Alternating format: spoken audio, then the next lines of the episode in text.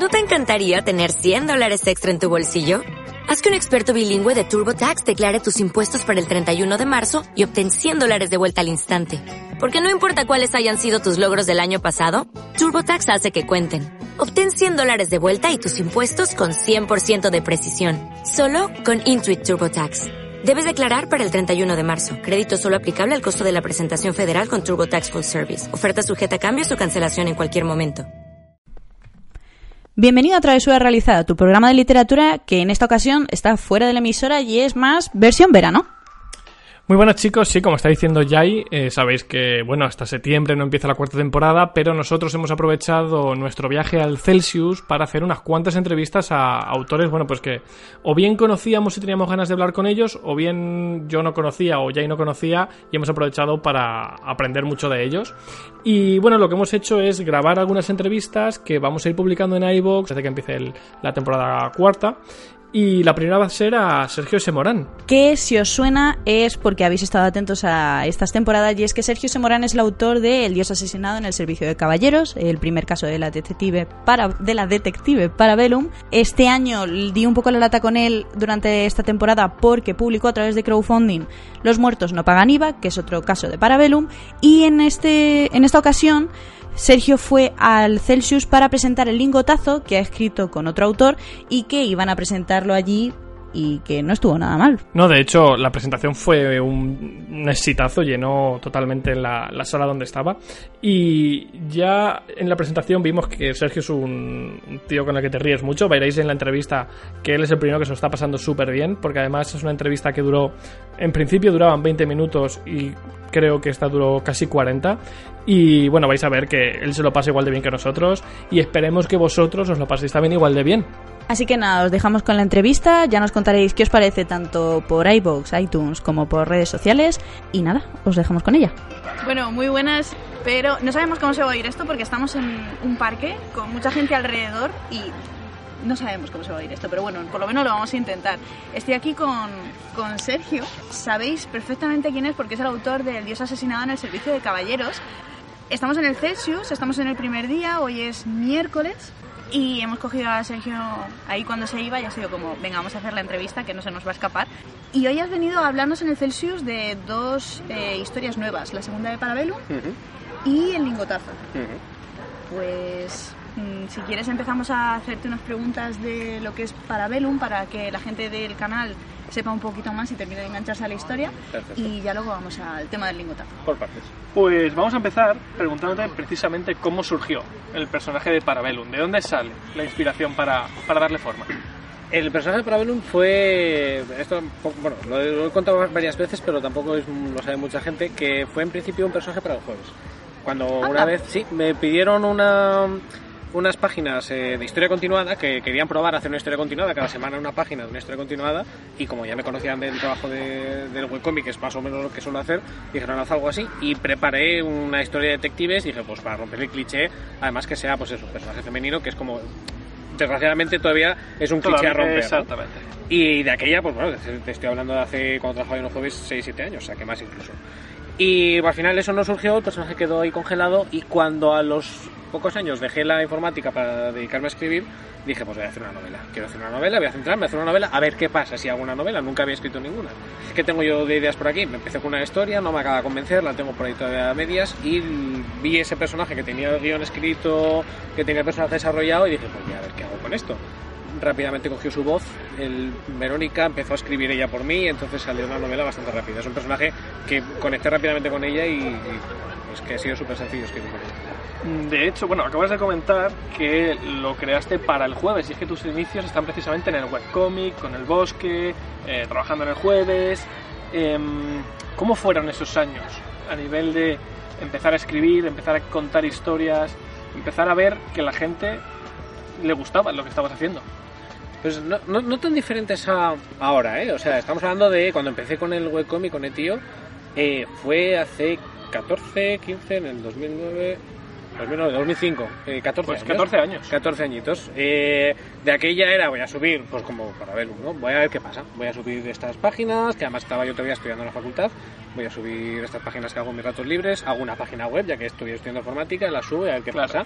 Empezó a venir gente, me hacía ilusión, la gente eh, empezamos a más. pedía más, eh, guay. luego empezabas a ir a los salones, los conocías en persona, que eso mola un montón. Eso es que está muy chulo. Eso está muy guay. Y, y por eso te digo que es, es muy parecido ahora. Yo ahora estoy viniendo al Celsius, que hace 14 años que yo estoy yendo a eventos y conociendo lectores y todo eso, y me sigue haciendo una ilusión de la hostia. Yo vengo aquí, viene la gente, y ves la cola y te hace ilusiones, en plan, joder, qué guay, y te viene y te dicen, oye, me ha gustado este personaje, o no me ha gustado esta cosa, pero qué guay esto otro, pero qué cabrón, ¿para qué mata este personaje? Ese tipo, ese tipo de cosas a mí es, me, hace, me sigue haciendo, no creo que la misma ilusión que el primer día, porque el primer día Claro, pues puedes no- no te lo imaginar, esperas no te lo esperas, pero aún así me sigue haciendo una ilusión del copón, me, me encanta. antes de seguir con Parabellum, eh, ¿cómo, ¿cómo has gestionado? Porque en mayor o menor medida, pero cada vez tienes más fama. ¿Cómo has ido gestionando eso? Esas colas cada vez más grandes de gente que viene y te trae dos o tres cómics, dos o tres libros, que te cuenta que tu libro le ha marcado, que no se esperaban que un libro pudiera gustarle tanto. ¿Cómo vas gestionando todo eso? Pues la verdad que, no sé, muy fácilmente, fácilmente por dos razones. Una es que, joder, mola un montón que venga todo eso y entonces es como, tampoco es la fama de un futbolista, un actor que te agobien y tal, Claro. ¿no? Tienes la gente de, de, pues que te vas encontrando en eventos, fuera de eventos la gente pocas veces te reconoce. Alguna vez me ha pasado, me hace hasta ilusión, pero, pero no, no pasa mucho. Y en eventos, pues que te reconozcan y todo eso, pues, pues mola. Y no es, y no es, no es nada difícil de gestionar. eh, también por otra razón, porque ha sido muy poco a poco. En las primeras veces en los salones te acercaban uno, dos, tres. Pues ahora, pues no sé, ahora en el Celsius he tenido una cola que me ha sorprendido. Incluso, mira que no es mi primer Celsius. Y en el primer Celsius ya hubo otra cola que me sorprendió. Entonces cada vez te va sorprendiendo un poquito más.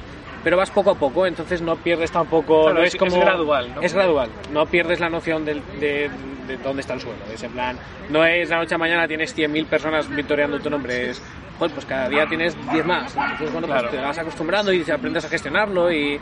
no sé, es, es, es maravilloso, la verdad. es que me encanta. Eh, por parte de Parabellum, eh, pasta o. Estas son cosas del directo, porque se nos han quedado mirando y han seguido hablando. Con el tema de Parabellum, si no me equivoco, eh, lo, lo que se desarrolla como con la mitología, con las criaturas mágicas que existen y que no sabemos que existen en el mundo real dentro de esta historia, ¿es todo en los suburbios de Barcelona? Ujú. ¿Por qué Barcelona? ¿Por qué Barcelona? Es que esa pregunta me la hacen muchísimo. ¿Sí? Y, ahí tiene, y no, tiene una respuesta muy lógica. Eh, para ver una, es una historia de detectives. Es que casi nos ataca una paloma. Casi. ¿Podemos ir? ha sido una paloma que he hecho así, casi salta del banco. Sí, sí, sí, macho. Para ver uno en Barcelona eh, tiene un motivo bastante muy fácil de explicar. Pero además me lo preguntan mucho. Que es que mis primeras novelas de detectives que leí fueron Flanagan. No sé si vosotros Sí, lo conocéis. tú no no- lo he leído, pero a mí me marcaron. Además tenía el protagonista tiene 14 años, tenía 14 años cuando los empecé a leer. Fueron novelas que me enseñaron lo que es el género negro. Luego ya leí muchísimas más y de de esas muchísimas más que he leído, la mayoría ocurren en Barcelona. Entonces, poner a Parabellum en Barcelona, que es una ciudad que a mí me gusta, no es una ciudad que tenga nada, nada me ata a ella, más que tengo un montón de amigos allí. Y es una ciudad que me gusta y creo que tiene muchísimo ambiente, pero creo que fue mi pequeño homenaje a, a, a esas novelas de al detectives. que tuviste tú al conocer ese tipo de Efectivamente. literatura. Y era como que mi cuerpo me pedía usar Barcelona porque era como el ambiente perfecto para, para, para verlo. Pero bueno, bueno, luego sí que es verdad que tampoco quiero encasillar en Barcelona. Luego hablaremos no, pero de- a mí me pareció curioso el decir, es que todo el mundo se piensa que Barcelona es la ciudad y ya está. No, está en los suburbios en los que solo entran los pocos elegidos que tienen el poder que tiene Parabellum de poder ver todo lo paranormal y todo lo...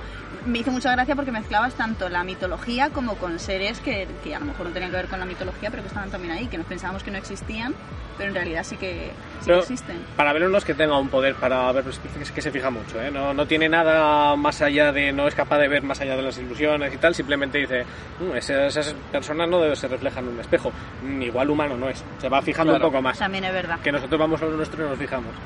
Pero sí, sí, era como el ambiente, pues el- de los suburbios, bueno, es un bar realmente, lo- Sí. el, el- el- el núcleo de ese suburbio, pero sí que hay, hay otras historias, se habla de todo lo que hay en el puerto, el puerto de Barcelona que es enorme, que también hay cosas, hay, hay un mundo entero ahí que, que hay mucho que desarrollar. De hecho, no hemos leído aún Los muertos no pagan IVA, pero comentabas hoy precisamente en la presentación que Parabellum sale de Barcelona, ¿no? Que ya cuentas cómo ha estado en Madrid, por ejemplo, que ya no quieres encasillarla en una sola ciudad. Sí. ¿Por, por qué no?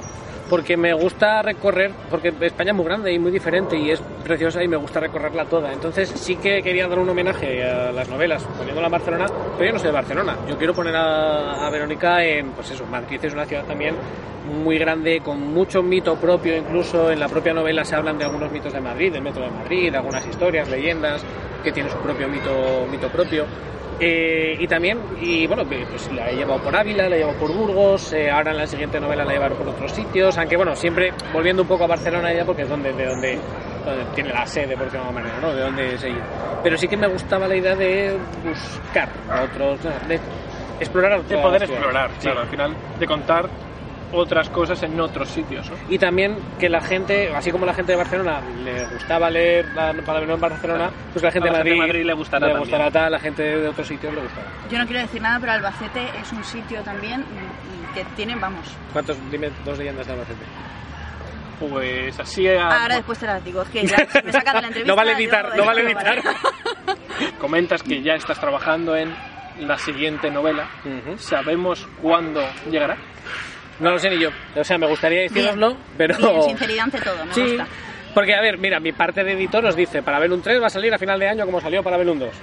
Esa es mi parte de Pero, editor. pero la realidad La realidad es que, a Que ver, no lo sabes, que ¿no? no lo sé. La parte de escritor es en plan, yo soy autoeditor, entonces tengo los dos conflictos. Tengo el, el Jekyll y el Hyde que Claro. discutiendo, quiero estas páginas para mañana y, ah, yo quiero dormir, cabrón.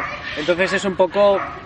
Yo ahora mismo me voy a centrar en Parabellum 3, pero como muchas veces depende de- también de las musas, y no solo porque tenga ganas de escribir o no, es que a veces las musas dicen, ah, Parabellum 3, ¿eh? ¿Y qué tal si quitas esto y haces una cosa de bichos en el espacio? Y yo, "Ah, Pues no, vamos vale, a ello". vale. Espera, Y apunto, y tu editor de dentro está diciendo, "Pero no, que eso no da dinero, que necesitamos dinero, que el otro hay que, hay que hacer Parabellum 3. Y dices, sí, sí, pero bichos en el espacio, todo muy guay.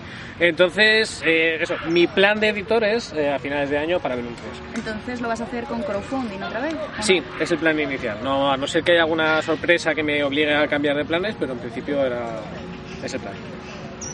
Hablando de crowdfunding, eh, la campaña fue un exitazo. Un exitazo. Cuando yo creo- nosotros nos quisimos enterar, que yo pedí mi ejemplar, dije, sí, ya ha conseguido todo lo que quería. Este hombre, digo, si lo que pone Más. aquí el punto ya se ha ido a la derecha del todo y, y lo acababas de... Bueno, no lo acababas de publicar, pero a lo mejor llevaba cuatro o cinco días cuando yo me quise enterar. Sí, por, supuesto. Entonces te, te- te- te enteraste rápido. A mí, eh, puedo decir que fue un éxito porque eh,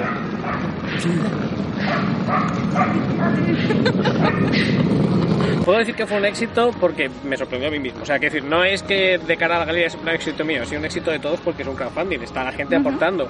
Y a mí, para mí fue un éxito porque superó mis expectativas. Yo tenía, tenía ese plan, bueno, tenía un mínimo para llegar, en plan, si llegamos a esto, sale y me merece la pena el trabajo y el esfuerzo. Y si todo va bien, igual llego hasta aquí. Y hace la gente, no, no, no, aquí. Y, ¿y esto cómo, y cómo lo gestiono y tal. Y me, me llegó y, Claro, y y en, ese, en ese momento, ¿qué piensas? Creo que el mono con dos platillos, haciendo así, tirando voladores y, y fuegos artificiales es lo que piensas. O sea, no, era, fue un mes muy loco. Bueno, concretamente los cuatro primeros días, que fue cuando arra- bueno, arrancó y salió. Que menos- no te- te daba- le faltaba tiempo para subir las recompensas. Porque Sí, no me era daba como tiempo. cuando llegue a tanto, tanto. Y era como a, lo- a las horas, ya lo he conseguido. Bueno, chicos, esperaos un momento. Y hago también esto. No te daba tiempo. Sí, eh, ofrece la subida de dos en dos, en plan, bueno, pues tenía marcada esta, pero como la habéis pisado tengo que poner esta otra meta porque era, era, fue una locura, pero una locura preciosa. Teníamos en mi oficina, yo, yo- de- de- he llegado a hacer un programa que cada vez que alguien aporta a Berkami me avisa, me sonó la, la, la moneda del Super Mario en los altavoces. Y entonces en la oficina estábamos loquísimos porque vez que ¡tirín! y estábamos Todo el rato. Qué Sí, guay. sí, sí, las de mi oficina, en plan, vaya, ¿cuántas tortillas vas a pagar, cabrón? Yo te quería preguntar también, lo hemos nombrado antes, el tema de la mitología. ¿Es la mitología griega la que tú coges para esta historia? ¿Cuál? ¿Para, para ver un uno? Sí, para Parabellum. Para, para ver un 1 se Pues uso la... Creo que era la griega, ¿no? Es la... No, no, a ver, esta, esta- es que ahora me has hecho dudar porque es la griega o la romana. Se he usado la griega, ¿no? Sí, la romana la he usado en otra historia. La griega, que es lo mismo con nombres cambiados, Sí. pero usado en la nomenclatura ¿Y griega. por sí. qué la griega? La mitología griega es muy es, es- es maravillosa. Está llena de cosas, de bichos, de monstruos, de gente que se come a otros, gente que se folla a otros. Es, sobre todo, sí, Zeus no para quieto. Y la mitología griega me encanta. Y lo mismo la nórdica, que es la otra. Son un poco el conflicto que hay es entre la mitología griega y la nórdica, dando siete en Barcelona y para verlo en medio. En plan, no es buena idea esto, por favor, vamos a calmarnos.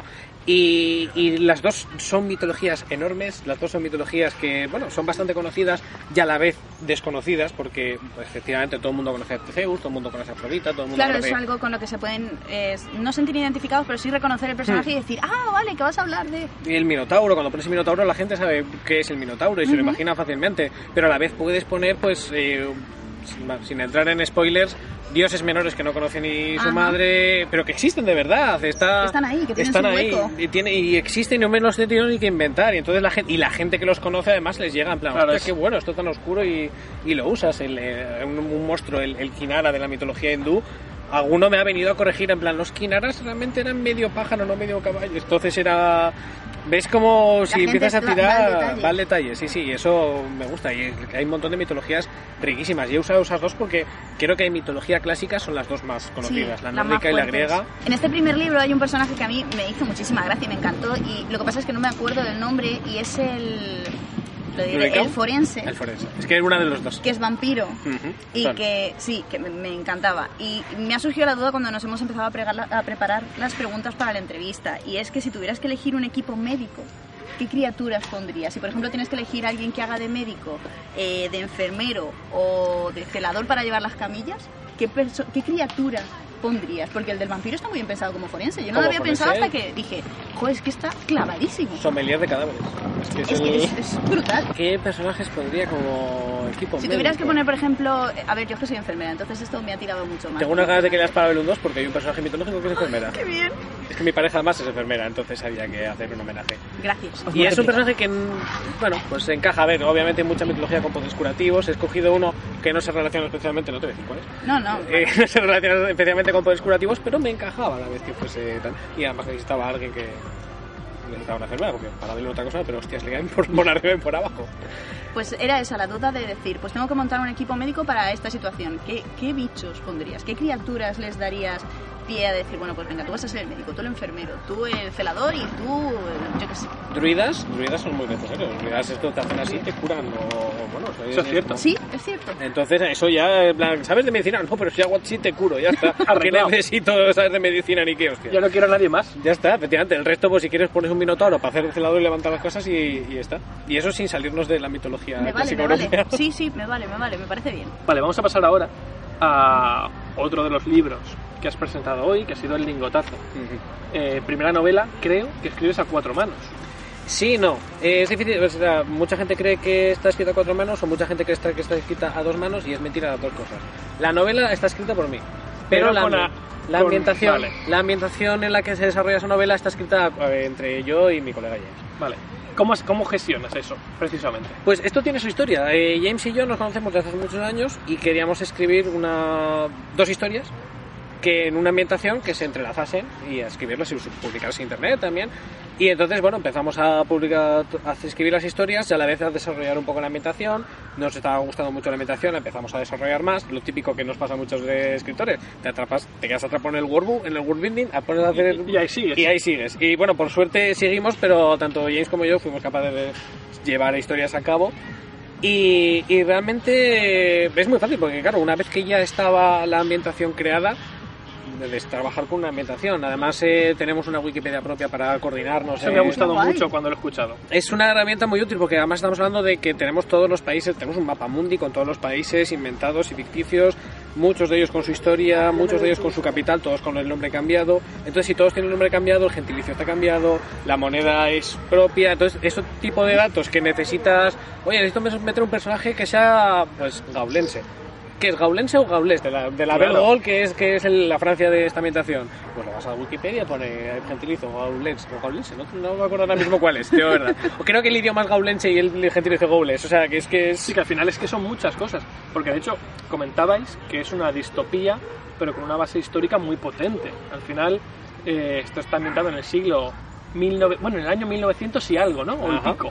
Es un mundo en el que España no ha perdido toda la importancia que tenía, o al menos en teoría, En ¿no? teoría, Porque comentas que sí que tiene las colonias, pero que pasan un poco, ¿no? De, Sí, las colonias se siguen ahí un poco por... bueno, Por estar, Por ¿no? estar, porque, porque hay mucho papeleo. mm, darse de baja de- del reino hispérico, ¿no? ¿Y cómo, cómo, cómo creáis todo ese mundo? Vale, comentas que, que hay una Wikipedia detrás donde vas creando pues, todos los gentilicios, vas creando las monedas, vas creando los países.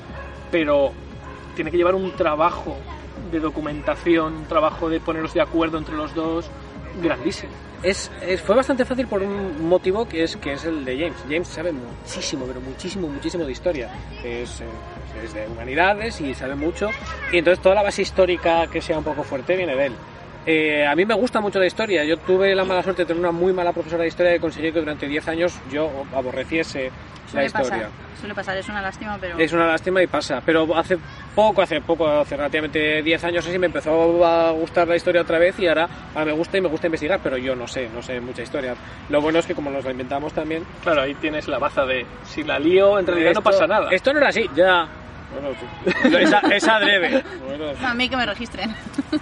entonces la, la base es bastante, es bastante fácil. Y yo me acuerdo que este libro además concretamente lo escribí con un atlas histórico que tengo en casa de mis padres, que es donde escribí la novela eh, en un verano. Eh, hay un atlas histórico viejo de estos que regalaban, de este típico de, de, de los periódicos. Y ahí empecé a abrir y decir, vale, este país hacemos esto, oye James, hacemos no sé qué, oye, ¿qué tal?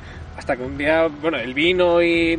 Porque fue poco a poco, ¿no? Empezamos con, el, con la historia en, en, en Londinium, que sería Londres, en, en Britania, que sería Gran Bretaña, y entonces invitamos al resto de países por las risas.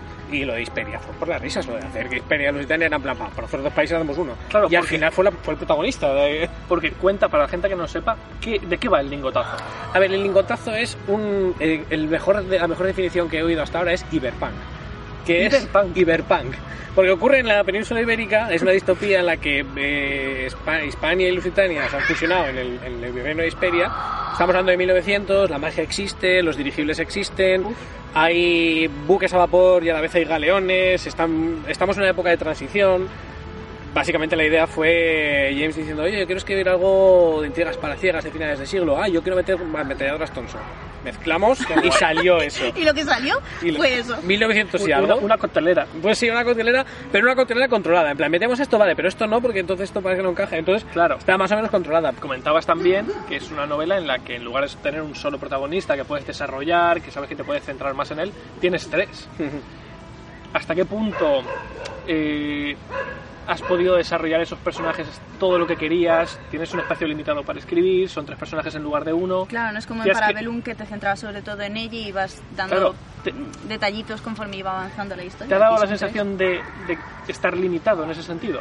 Un poco sí, un poco sí, porque además eso sí, lo, lo comenté en la, en la propia presentación y es verdad que no es lo mismo cuando, cuando tienes todo el, toda la página, o sea, más escrito como es para Belum, que es en primera persona, que es que estás Claro. escuchando sus pensamientos constantemente, entonces conectas más rápidamente con él, lo escuchas más perfectamente.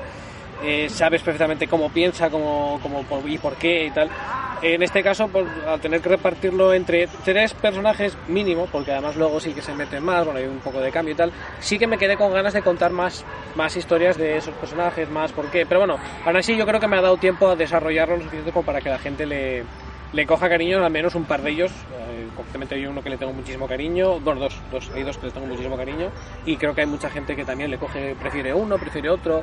Entonces, bueno, la, Claro. la ventaja que tiene es que hay más de uno. Entonces hay gente que se identifica más con uno. Al o final identifica- siempre vas a tener un personaje que te guste. Efectivamente, más te vale. Y claro, aquí Que si no, no sale rentable. eh, la pregunta que tengo ahora, a, a mí me, me ha chocado cuando lo has dicho en la presentación. Comentas, o habéis comentado, que si el libro tiene éxito, tenéis planeadas secuelas, ¿no? O otras historias. Otras historias, sería la palabra. sí. Eh, habéis creado personajes que dices que cada uno tiene su personalidad, va a alguno te va a gustar seguro como lector, pero no quieres reaprovecharlos, al menos en principio.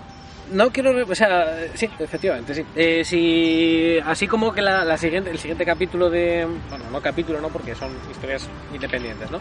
La siguiente novela de 1900 y algo que saliese, en teoría sería la de James, es otra historia con otros personajes, ninguno en común, hay, hay, hay- se rozan las dos historias, creo que en, Muy poquito, ¿no? Pero poquito en plan que es igual una línea con una palabra o algo así, que es que no tiene nada que ver.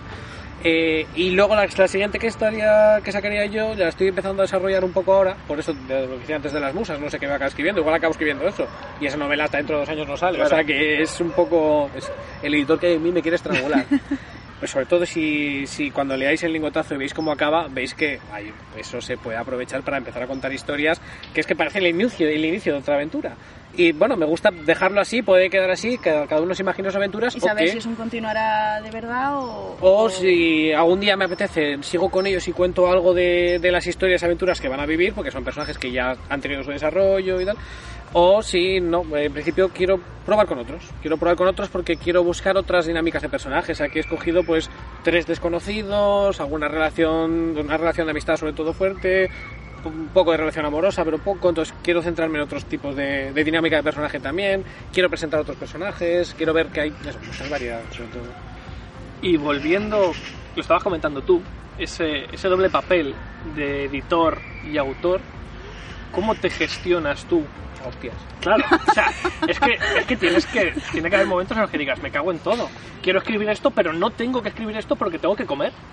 ¿Cómo, cómo va esto? Mal, mal, mal, ya te digo yo que mal. Eh, es, una, es una jodienda eso, sí, porque es verdad que el cuerpo me pide, pues ahora mismo, ahora mismo tengo ganas de ponerme a escribir para ver un 3, pero tengo dos historias que tengo más ganas aún de cogerlas con ganas y acabarlas. Pero sé que no debería hacer eso, pero Claro, bueno, a veces... Porque en teoría el éxito comercial de Parabellum será mayor que el de esas otras, ¿no? ya cono- ya ya tienes una base de fans. Claro. Sí, ya incluso, incluso dentro de mis planes editoriales es en plan, pues eh, con Parabellum 3 quiero hacer una cosa, quiero aprovechar y parar un poco, dejar descansar y bueno, pues el número mágico de tres, ¿no? Tres novelas. eh, Claro.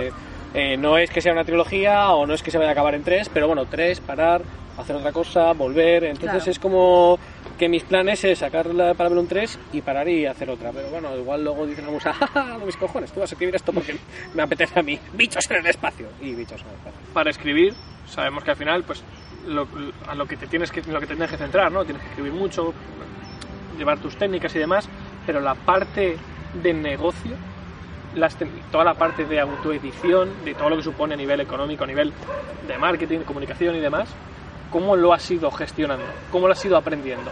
Poco a poco, poco a poco y he tenido una suerte muy gorda, eh, que es de haber trabajado con mi compañera, bueno, sí, seguir trabajando con mi compañera del bosque, con Lauriel. Ajá. Ella eh, estudió marketing, sabe de marketing, eh, es muy centrada, es mucho más centrada que yo, entonces me ha ayudado a centrarme. Hemos, las primeras autoediciones que he hecho han sido del bosque y el primer capítulo, o sea, todos los primeros capítulos del bosque hemos aprendido a ir a imprenta, a ver cómo hacerlo, Es que tiene que maquetar. ser un follón. Aquí Es es, un- decir, bueno, es que es autopublicarse. Bueno, pues, pero yo eso lo veo muy complicado porque tiene muchos detalles. Pero es un trabajo más. Entonces es Sí, un trabajo más sí. Mm. que aprendes. Y nosotros hemos aprendido a base de pues, primero un cómic, luego otro, luego ya. Pues los primeros cómics costaron. El primer fanzine que sacamos antes del bosque, incluso tal, fue, fue nuestra primera inmersión en el mundo de la impresión y de la edición. Y bueno, pues fue un fanzine. Pues, pues así es como aprendes. Luego sacamos el bosque. El bosque ya tenía una línea editorial que la seguimos manteniendo a día de hoy. Vas aprendiendo ahora mismo, pues lo que me costó mi primer cómic de enseñanza mágico obligatoria, sacarlo en papel, a lo que me sacó, lo que me costó el quinto, no hay diferencia. O sea, el mismo ya los hago Claro, ya tienes, ya tienes la base, tienes la experiencia y la estructura. Efectivamente, yo ahora mismo me pongo con un Berkami y lo único que tengo que hacer es duplicar la extend del último porque ya sé Claro. cómo va a funcionar y Claro. modificarla un poco. Antes la primera vez era en plan, voy a hacer cosas, ¿cómo hacemos? Pues con cosas y esta cosa y... eh, mira, A he hecho cómo- A cosas. ver cómo queda esto. Y era a ver cómo quedaba y a ver, y, y dártela si tuve la suerte de que funcionó bien, funcionó lo suficientemente bien como para seguir arrancando, aprendiendo y, y cada, cada libro que sacas vas mejorando. Yo el último que he hecho, bueno, el último ha sido el de enseñanza mágica obligatoria, el penúltimo que fue para ver un 2, hay un montón de errores que ahora mismo corregiría, pero bueno, que he aprendido a base de... plonk, darme yo de, de de ensayo error. Vale, yo te quiero preguntar lo que más me llamó la atención del dios asesinado en el servicio de caballeros, aparte del título que me flipó. O sea, ya con el título dije, este libro me lo tengo que leer. No sé de qué va, ahora me leeré la sinopsis, pero me lo voy a Estoy leer. muy orgulloso de ese título. Es, es- es una burrada. Es el tema del humor. El humor para mí es una de las cosas que más conectaron conmigo con el dios asesinado en el servicio de caballeros, aparte del título. El tema del humor lo veo una cosa muy complicada, es como cuando te hacen llorar o, o te hacen que se te coge el corazón cuando te lo estás leyendo y digas, no sé si quiero seguir leyéndolo porque me va a hacer daño. El humor lo veo igual de difícil. Y contigo, por ejemplo, yo en ese aspecto conecté un montón de que, es que me estaba riendo a carcajadas. Y conforme me lo estaba leyendo decía, es que se lo tengo que dejar a tal, a tal, a tal y a tal amigo porque es que se lo tienen que leer y lo tienen que compartir conmigo. ¿Eso en el lingotazo también sale? Sí, sí, para empezar se llama el lingotazo, o sea que muy serio ya te puedes imaginar Bueno, que no. es verdad. Y, y Lingotazo es el estilo de humor mío, además, el de siempre. No hay. A ver, sí que es un no es una primera persona, no es el estilo de humor sarcástico de Verónica haciendo pullitas y tal, sino más bien es un humor un poco más absurdo de situación, de describir cómo es pararte a describir cómo es una situación en ese país inventado y la cuentas y te la inventas y, y empiezas a hablar de los sobornos que están tipificados y los bigotes de los guardias civiles, que son como el rango que usan. Entonces es como, es otro tipo de humor, pero es humor. Y es un humor, y es el mío. Es eh, la gente que lo ha leído no ha notado mucha diferencia de Saben estilo de humor. siendo tú. Saben, lo, lo pueden leer una novela y si me conocen saben perfectamente que es mía por, por eso, por el, por el humor. Y además es que el humor, yo llevo escribiendo humor desde cero, desde el minuto cero. O sea, es lo que siempre he escrito, nunca he escrito nada.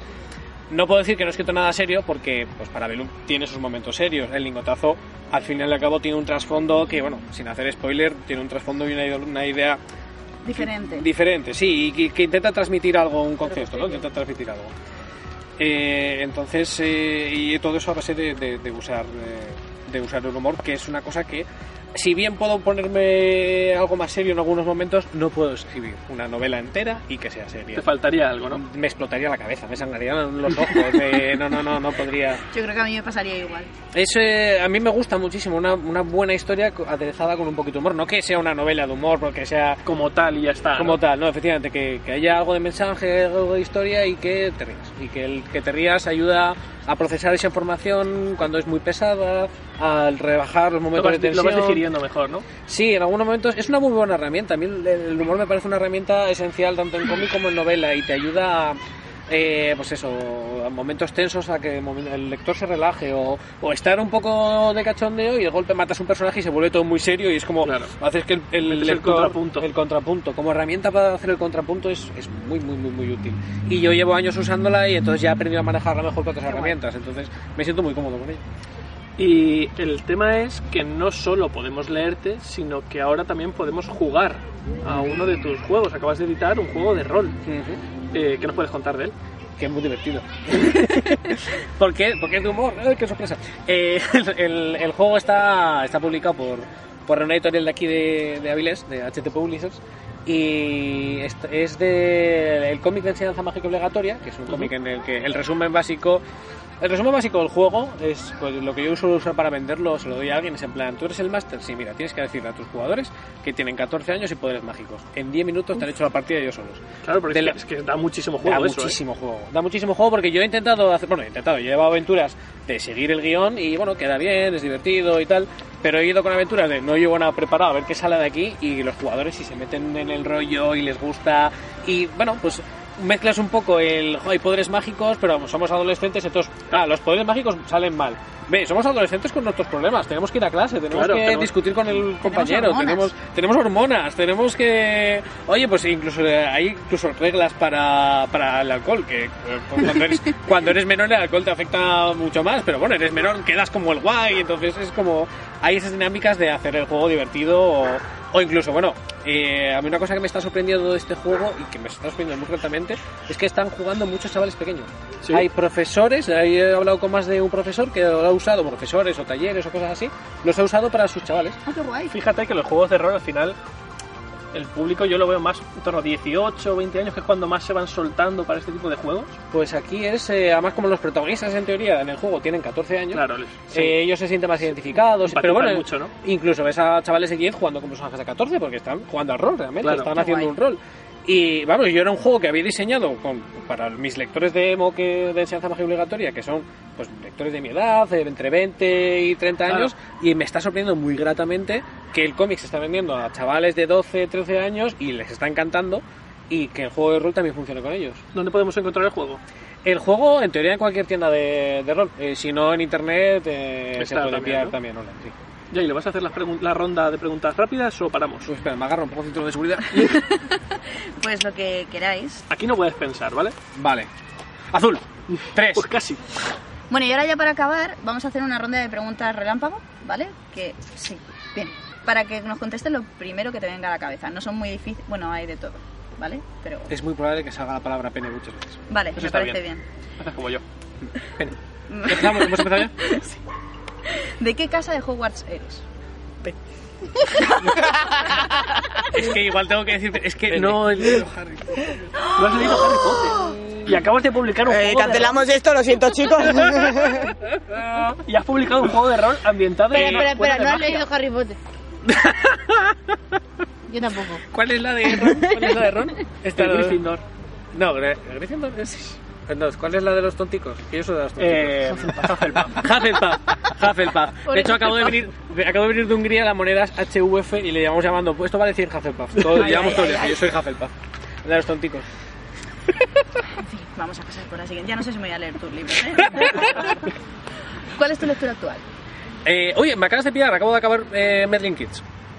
Eh, que es una novela de Edgar Cantero que va a salir creo el año que viene con Insólita en español, pero bueno, está en inglés también, ya la podéis leer. Y eh, me encantó, me encantó. De eso que cierras páginas y acabas con tensión. Y a la vez te descojonas, te descojonas, porque este tío escribe muy gracioso. También trabajó en los jueves conmigo. Y escribe muy bien. Edgar Cantero, fichadlo. Género favorito. Fantasía.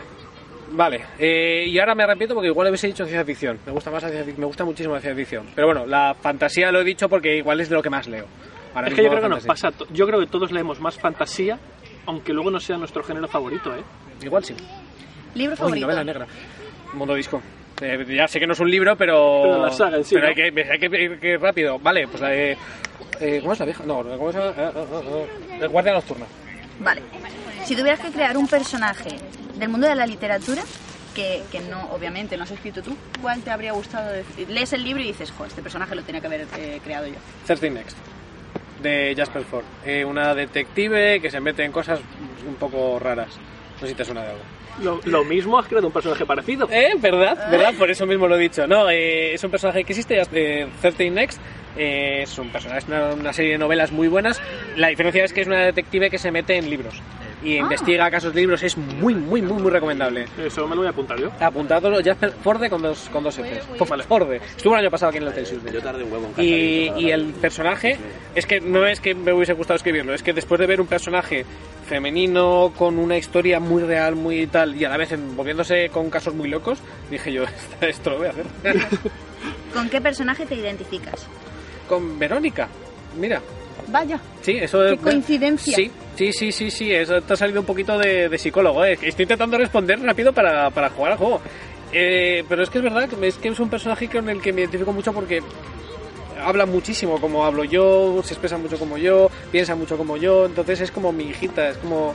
Claro. No, no puedo, si tuviese que pensar uno de fuera, si ya, tendría, sería hacer traba porque tendría que pensarlo de verdad. O sea, que es que automáticamente El me que- sale... Tiene que ese. ser el que sale. El que sale sin Pues el que me sale es que es Verónica, es, es barrer para casa, ya lo siento, Claro. pero... No, pero es, es así. Al final, si estás es escribiendo que- algo... Mm, es con el que me identifico. Rincewing, Rincewing está, me puedo identificar, es un cobarde y, le- y echa de menos aburrirse. Yo echo de menos aburrirme. con eso me identifico también. Libro que siempre recomiendas.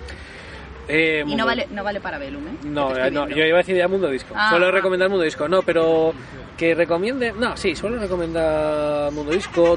Por salirnos un poco de la dinámica, un libro que siempre recomiendo es Tuareg. Eh, Tuareg de Vázquez Figueroa fue uno de los primeros libros que leí, de, o el primer libro que leí de Vázquez Figueroa. Y me gustó muchísimo, me marcó muchísimo y es un muy buen libro de no fantasía. Vale. O piratas, Libro, piratas, piratas. Libro que siempre pospones por una cosa o por otra. Este que siempre tienes pendiente en la estantería que dices, venga, mm, el próximo que me voy a leer es este. Y lo sigues teniendo ahí pendiente. Lo tengo ahora mismo, me va a matar eh, Cristian, el editor de Insolita, porque tengo el viaje a un planeta iracundo. ¿Viaje a un planeta iracundo es? Se llama así, ¿no? Sí, además que me lío con el título un poco. Lo tengo ahí pendiente desde el Celsius pasado, lo tengo ahí en la lista. Sí, y te ahora- contará los libros No, yo te tengo alguno más viejo, pero ahora mismo es el primero que me ha venido a la cabeza porque lo tengo en la mochila porque justo me ha acabado Medlin Kids y me he dicho, pues ahora el siguiente va a ser este. Aunque también tengo... Ay, ¿cómo se llama? Eh, de Rocío Vega... El de las chicas esta, de la compañía amable. Ese me lo voy a coger mañana, mañana mismo, voy a coger a Rocío, decir, me lo vas a firmar y, Y así ya empieza. y así ya empiezo, porque ese le tengo muchas ganas, me hablan muy bien de él. Un autor que te inspire. Eh, Jasper Ford, Terry Pratchett, George Orwell. Son las, la, la trifecta que suelo usar siempre. Bien, bien. Y ya la última pregunta. Si tuvieras en tus manos un libro en el que está escrita tu historia personal, ¿lo leerías? Oh, No. Y no puedes, cambi- no Gracias. puedes cambiar Gracias, lo que por esté favor. puesto ahí. entonces, entonces está clarísimo que no. Gracias. Yo es sí que lo soy de leería. las pocas que no, que siempre digo que no. Yo si, si, si no lo puedes cambiar, a ver, si lo puedes cambiar, igual sí, porque digo, pues ya está, a ver cuáles son los, los números de lotería. Si me van a atropellar, si me va a atropellar un tren, ya sé Pues lo que no no tengo que voy hacer. ¿no? efectivamente. Pero si no lo puedes cambiar, no lo leo ni de coña, no quiero spoilers, no me gustan los spoilers. Gracias. ¿Ves? Yo sí ya no lo estoy leería. sola. Pues vas a morir. Yo se- ya, vas a morir, vas a morir sin sorpresa. eso sí. ¿Eh? Esto es así, no sé, es que est- estamos con gente alrededor, que vosotros no lo veis, pero estamos con mucha gente alrededor, aparte de nosotros tres, y están como... que va a morir, que lo va a matar aquí ahora. ¿Estáis solos? ¿Estáis solos? Bueno, pues hasta aquí eh, la entrevista. Muchísimas gracias, Sergio. Muchas gracias a vosotros, a los dos. Eh, estás invitado a volver cuando quieras. Nada, pues para el Celsius que viene nos vemos aquí otra vez. Bueno chicos, pues hasta aquí la entrevista, esperamos que os haya gustado. Estad atentos porque nuestra intención es subir un par de entrevistas más antes de que llegue septiembre y empecemos con la nueva temporada. Dejadnos en comentarios tanto por aquí como por redes sociales de si os ha gustado y si queréis más. Y recordad, travesura realizada.